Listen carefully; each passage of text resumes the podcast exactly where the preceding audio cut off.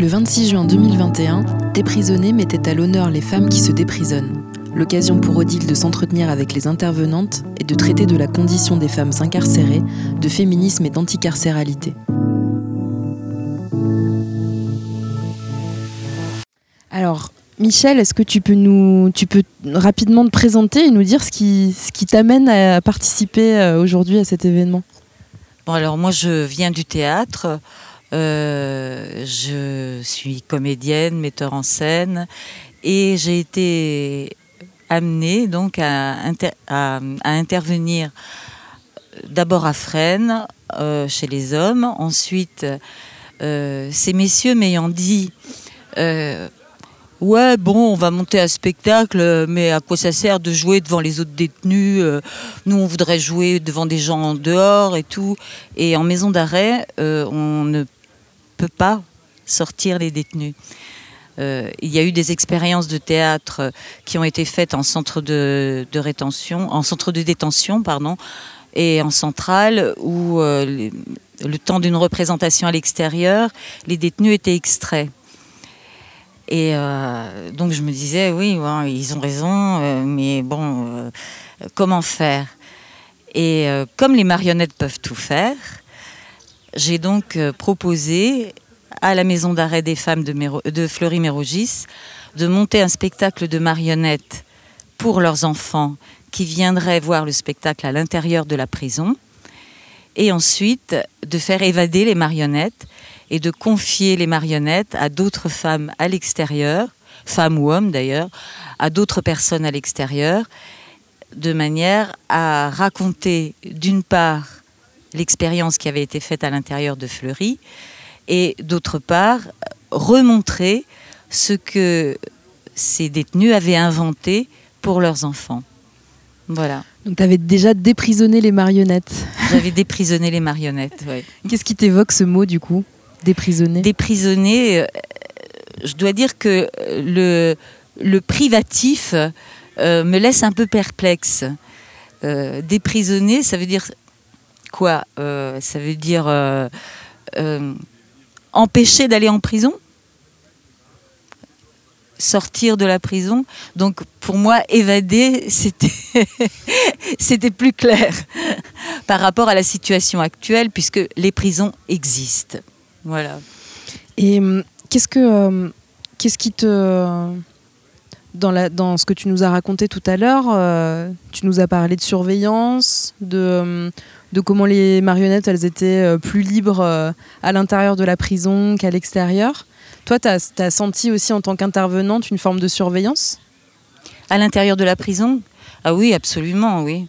Euh, déjà, ça avait été une surprise pour moi de voir comment l'administration pénitentiaire avait interprété euh, ma proposition. Parce que pour moi, monter un spectacle, et monter un spectacle de marionnette ou n'importe quel autre spectacle, ça s'adresse à qui veut bien.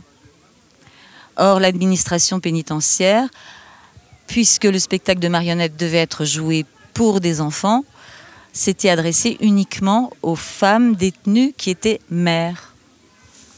Et euh, c'est à cette occasion que, en fait, j'ai compris que la majorité, la grande majorité des mères détenues ne disent pas qu'elles sont en prison.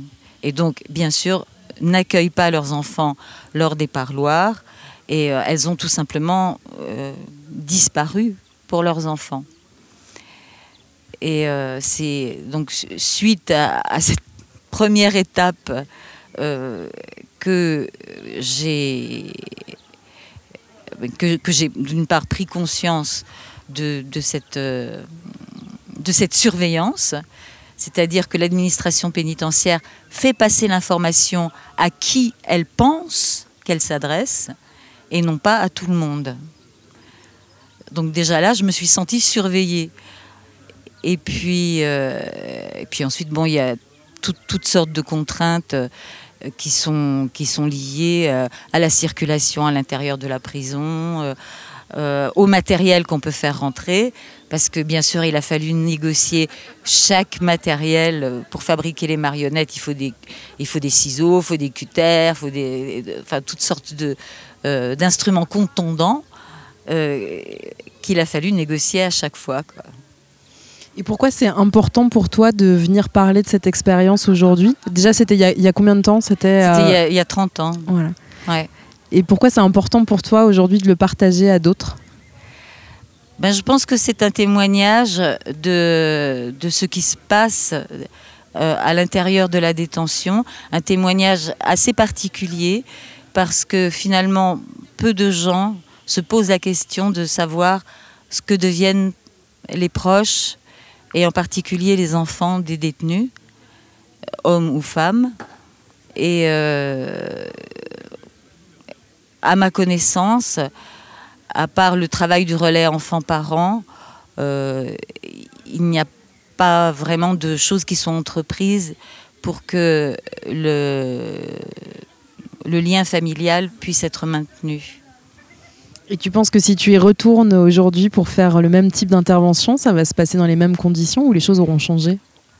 Alors, si j'en crois les informations que j'ai, et euh, la dernière expérience que j'ai faite, qui était au Baumet, euh, dans le cadre d'une action euh, qui était plutôt destinée aux toxicomanes, cette dernière action, je l'ai faite entre 1999 et 2003.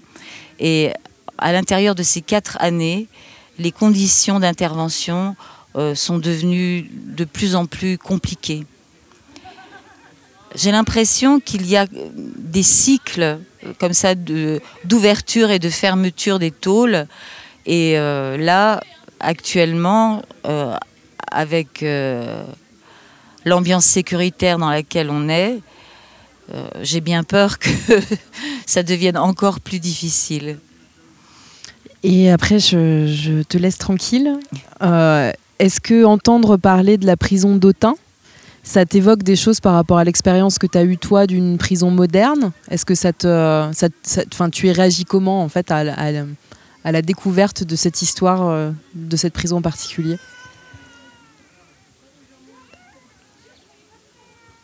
Moi, ce qui me frappe, c'est la, la répétition. J'ai l'impression que les choses évoluent très très peu euh, qu'il y a toujours le même écart entre un discours de d'insertion, de réhabilitation, euh, euh, qui, pourrait, être le rôle de la prison, et le fait que, en, en, réalité, c'est un lieu d'oppression et d'humiliation. Et alors, évidemment, euh, cet écart prend des couleurs différentes, mais il est toujours là. Le, le décalage entre le discours tenu sur la prison et la réalité de ce que c'est est toujours là. Et euh, c'est pour ça que la, dernière intervention de Sol et la question de l'abolition me paraît être euh, une je dirais, une, une, réflexion qui peut, pour le coup, vraiment nourrir de nouveau euh, le, le travail sur l'incarcération. Merci. Retrouvez d'autres podcasts, des articles et les événements de l'agenda des prisonniers sur desprisonnés.org.